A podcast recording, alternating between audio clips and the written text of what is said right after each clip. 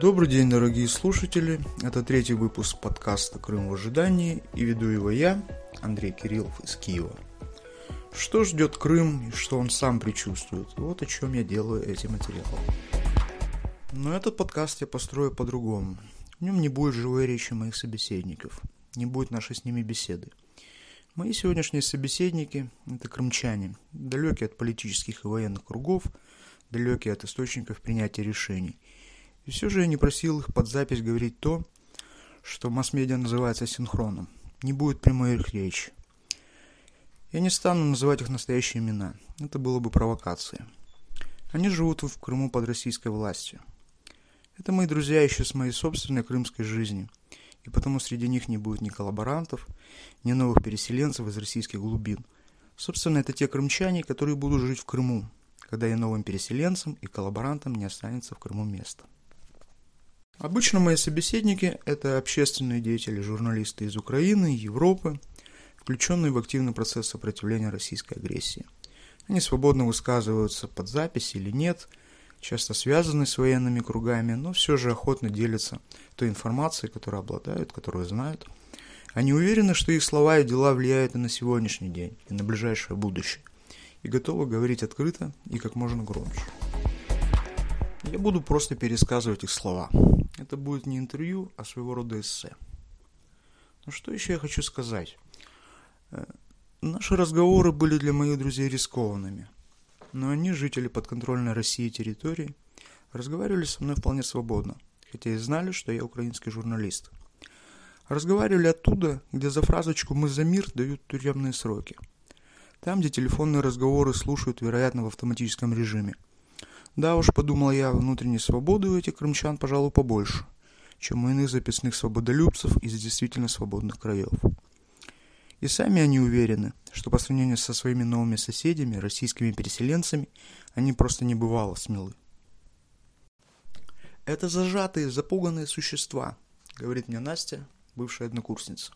Именно существами в нашей с ней беседе она называет этих новых крымчан, переселенцев из России. Я спросил ее об их настроениях, что они думают о войне, о своей безопасности, о будущем. Они никогда своих настоящих мыслей не скажут. Они боятся всего и всех. Своих же чекистов боятся, друг друга боятся. Да я не общаюсь с ними и ни о чем с них не выспрашиваю. Ты знаешь мое к ним отношение. Настя россиян презирает, даже ненавидит. Она не может простить России то, что они сделали с ее Коктебелем. Она именно так и выражается. Что они с ним сделали? По ее словам, от того культурного центра, от артистической колонии, которым был когда-то Коктебель, ничего не осталось. Получилась деревня с богатым прошлым, дыра, глухое село. Летом никаких нормальных отдыхающих, только люмпины, никаких фестивалей, только блатной шансон. Не осталось ни культурной богемы, ничего подобного, а появилось лишь куль... некультурное быдло. Настя силится изобразить их речевые манеры, но у нее ничего не получается. Это нужно самому слушать.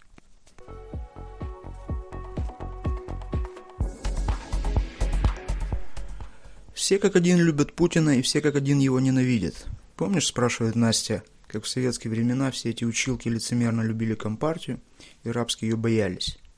И вот так и они, эти двуличные рабы. Совки хуже совков. Злобны поголовно. Темой свободы начался мой разговор со старым приятелем Борисом. Но начался неожиданно.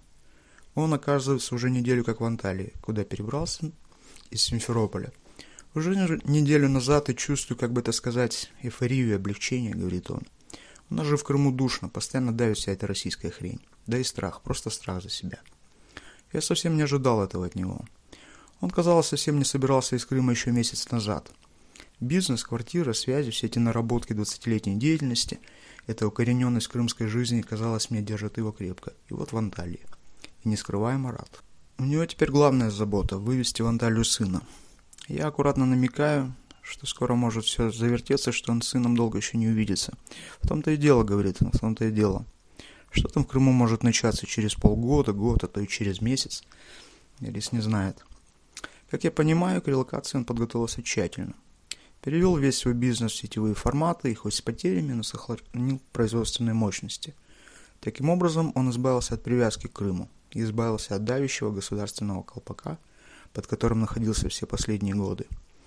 Я спрашиваю его о ближайших планах, а он отвечает, я сейчас как в анекдоте, дышу воздухом свободы. Наслаждаюсь пока.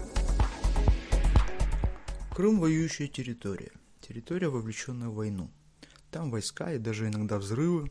Настя спрашиваю я, а как война ощущается? Летом ощущалось, а знаешь как?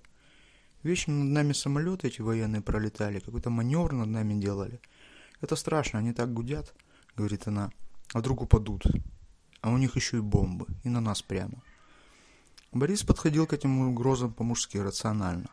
Он узнал обо всех этих военных базах и предполагал вероятность их обстрелов. И прикидывал, что будет, если обстрелы усилятся. По его прикидкам выходило, что таких опасных объектов в окрестностях Симферополя полно – да еще и сам город набит штабами и центрами управлениями, скоплением чиновников. Просто один на другом такой центр. И все это, то, что называется легитимной целью, употребляет он термин из натовской военной доктрины. Об этом думает и другой мой товарищ, Антон. Он каждый день ходит мимо этих легитимных целей, но старается далеко вперед не заглядывать.